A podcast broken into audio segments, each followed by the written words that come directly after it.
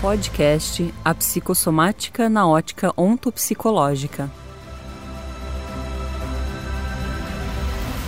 No episódio anterior, vocês conheceram um pouco sobre o campo semântico, a primeira descoberta da ontopsicologia. No episódio atual, abriremos o conceito de ensiôntico e monitor de deflexão.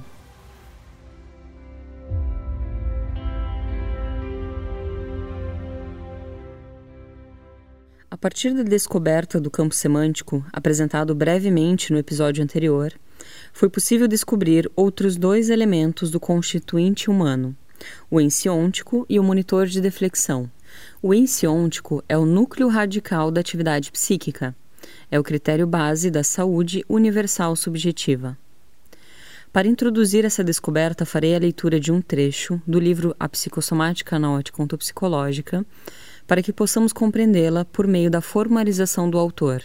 E enquanto eu estiver lendo o livro, apenas para nos localizarmos, vocês ouvirão uma trilha de fundo.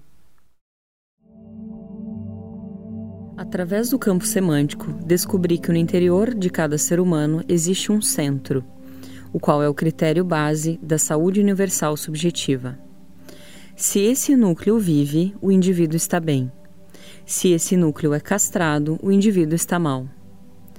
O ensiôntico é o núcleo portante da vida. Ele é o critério base de todas as outras ordens instintivas, sensórias, vegetativas, psicológicas do sujeito.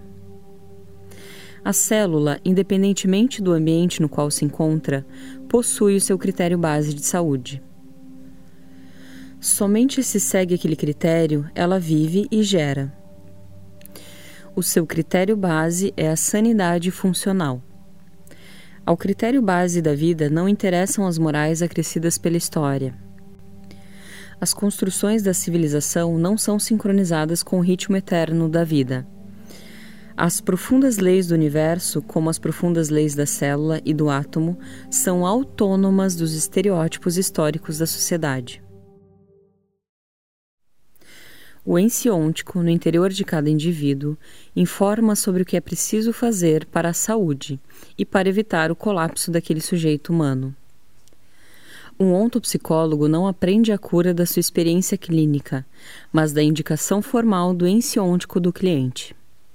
Através do campo semântico, obtém-se uma dupla informação acerca do sujeito: do mal, tudo aquilo que é diferente, e do bem, a unidade de medida. A outra descoberta da ontopsicologia foi denominada monitor de deflexão, que, segundo o autor, é vetor de patologia. Ele apresenta essa descoberta do seguinte modo: Dentro da contínua análise e repetição de confrontos para identificar o critério, individuei também vetores negativos ou patológicos, na dinâmica de múltiples patologias, foi centralizada e evidenciada uma que parece ser radical a todas as outras. É uma coisa diferente da pulsão do em si, que está junto e não é completamente oposta.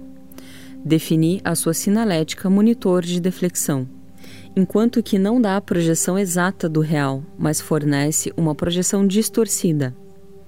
A consciência do homem colhe determinadas informações como exatas, mas, por como ele reage, elas resultam tais, visto que não lhe dão sucesso.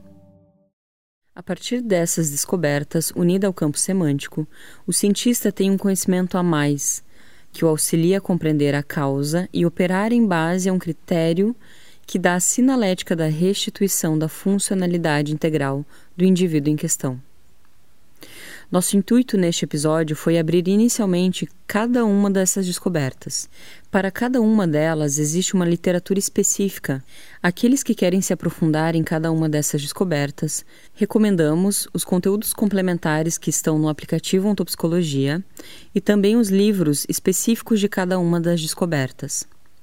O Em si do Homem, Campo Semântico e Monitor de Deflexão além do Manual de Ontopsicologia e o Dicionário de Ontopsicologia.